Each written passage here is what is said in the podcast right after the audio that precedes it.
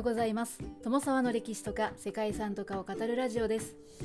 このチャンネルでは社会科の勉強が全くできなかった私が歴史や世界遺産について興味のあるとこだけゆるく自由に語っています。本日ご紹介するのはコトルの文化歴史地域と自然です。はい、名前に自然がついているんですけれども文化遺産です。そしてこの世界遺産があるのはモンテネグロという国なんですね。モンテネグロどの辺りにあるかご存知でしょうか？モンテネグロは東ヨーロッパのバルカン半島に位置しています。モンテネグロというのはイタリア語のベネツィアの方言で黒い山という意味で山がちな国土の6割が 1000m 以上の山々に覆われているそうです。国としての歴史は新しくてユーゴスラビア紛争後にセルビアモンテネグロから分離独立したのが2006年のことだそうですね。コトルはそんなモンテネグロのアドリア海に面した港町で古代ローマ時代からさまざまな勢力の支配下にありました。そのため旧市街には多様な文化の影響を受けた建造物が残されています。4つのカトリック教会や12世紀の聖トリフォン大聖堂スラブ諸国初の公開史学校多くの宮殿など中世の面影を色濃く残しています。コトルは背後に標高およそ 1800m のロブツェン山があって入江が天然の港となることで要塞としても機能していたそうです。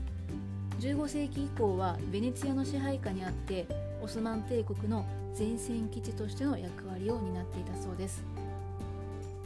ということで本日はモンテネグロにある世界遺産コトルの文化歴史地域と自然についてご紹介したいと思います。この番組はコーヒー沼で泥遊びパーソナリティ翔平さんを応援しています。モンテネグロはアドリア海を隔ててイタリアと向かい合うバルカン半島の西部にある国です。トルはその海岸線が陸地に入り込んで複雑な入り江となったコトル湾の最奥部にある港町です。コトルの町の起源は属州の一部だった古代ローマ時代にまで遡ることとなります。6世紀には要塞が作られて10世紀にはビザンツ帝国の自治都市となりました。ビザンツ帝国というのは東西に分割統治されて以降のローマ帝国の東側の領域で東ローマ帝国とも言われますね。その後何度も支配者が変わりセルビアの自由都市として約200年ベネツィアとハンガリーの支配下で約40年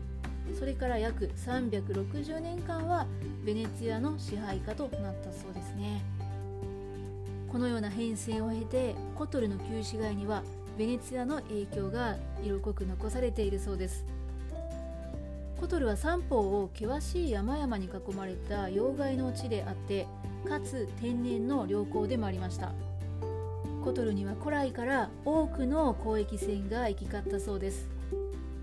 ローマ時代から交易都市として栄えたコトルは航海技術も発達してスラブ諸国で初めて航海士学校が作られた。それもこのコトルだったそうですね。15世紀にベネツィア共和国がコトルを支配下に置くとオスマン帝国の侵入を防ぐために背後の山にまで続く総延長 4.5km にも及ぶ城壁が築かれました。またさまざまな文化の影響を受けてきたコトルはキリスト教もカトリックと正教会の文化圏が重なって12世紀にロマネスク様式で建てられた聖トリフォン大聖堂ロマネスク・ビザンチン様式の聖ルカ教会など町には双方の教会が共存しています。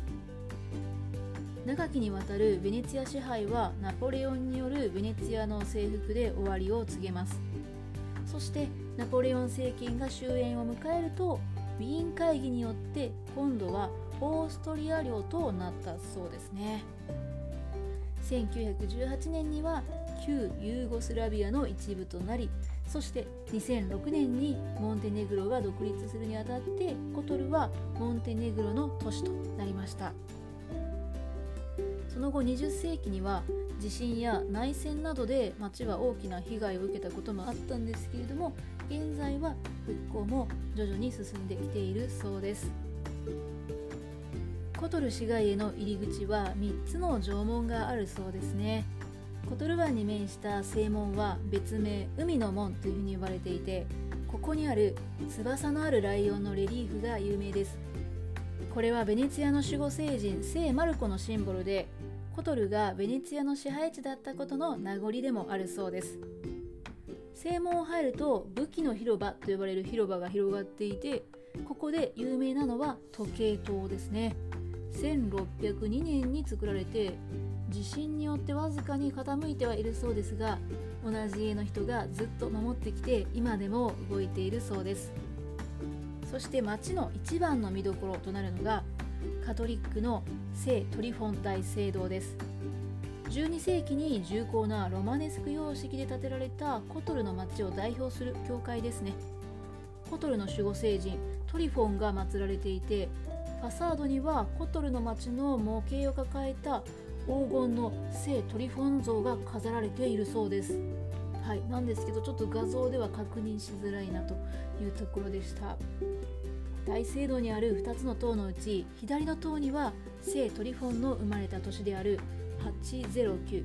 809という数字が彫られていて右の塔にはそれから1200年を記念した2009 2009という数字が彫られているそうです。内部は天蓋付きの祭壇が特徴でその天蓋部分に聖トリフォンの生涯が浮き彫りにされているそうです。非常に興味深いですね。これらの装飾はその華麗さからコトルの金細工の傑作と呼ばれているそうです。聖トリフォン大聖堂と同時期に建てられた聖ルカ教会は建設当初はカトリックの教会でしたが17世紀に正教会に上等されたものだそうです。19世紀まではカトリックと正教会の両方の祭壇が置かれていたそうでこれは文化が混在したコトルならではのエピソードなのかなというふうに思いました。聖ルカ教会は正教会らしくイコンがたくさん飾られているそうです。小さいながらも内部の美しい彫刻が人気なのはカトリックの聖クララ教会でこれは1288年にセルビア女王によって建設されました。